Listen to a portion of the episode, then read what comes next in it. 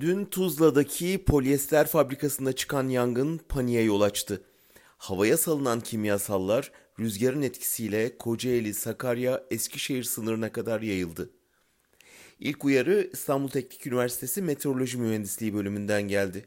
Uzmanlar dumanla havaya yayılan kimyasal parçacıkların bugün beklenen yağmurla yeryüzüne ineceği uyarısını yaptı. Hemen ardından Kimya Mühendisleri Odası da asit yağmuru tehlikesine dikkat çekti, kamu kurumlarını açıklama yapmaya davet etti. Kocaeli'ndeki bir elektrik şirketi çalışanlarına evinizden çıkmayın dedi. Honda yağmurdan kaçının mesajı yolladı.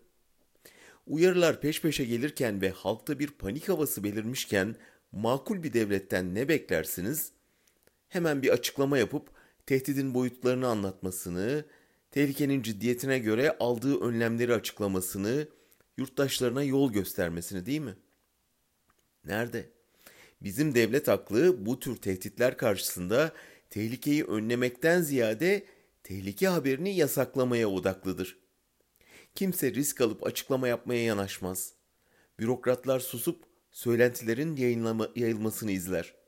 Haber çok yayılırsa bir yayın yasağı getirilip hepten kuşkulu bir durum yaratılır. Yine benzer bir suskunluğa tanık olduk dün. Devlet meslek odalarının dikkat çektiği tehlikeyi saatlerce görmezden geldi.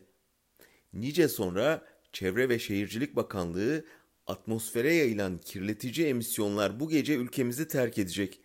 Yağmur olumsuz etki yaratmayacak açıklamasını yaptı.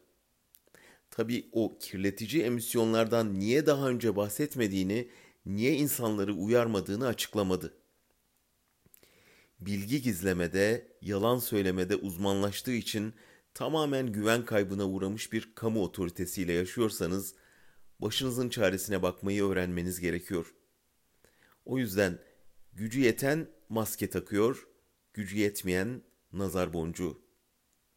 Biz de Allah esirgesin diye dua edelim ve hepinize asitsiz, sağlıklı bir hafta sonu dileyelim.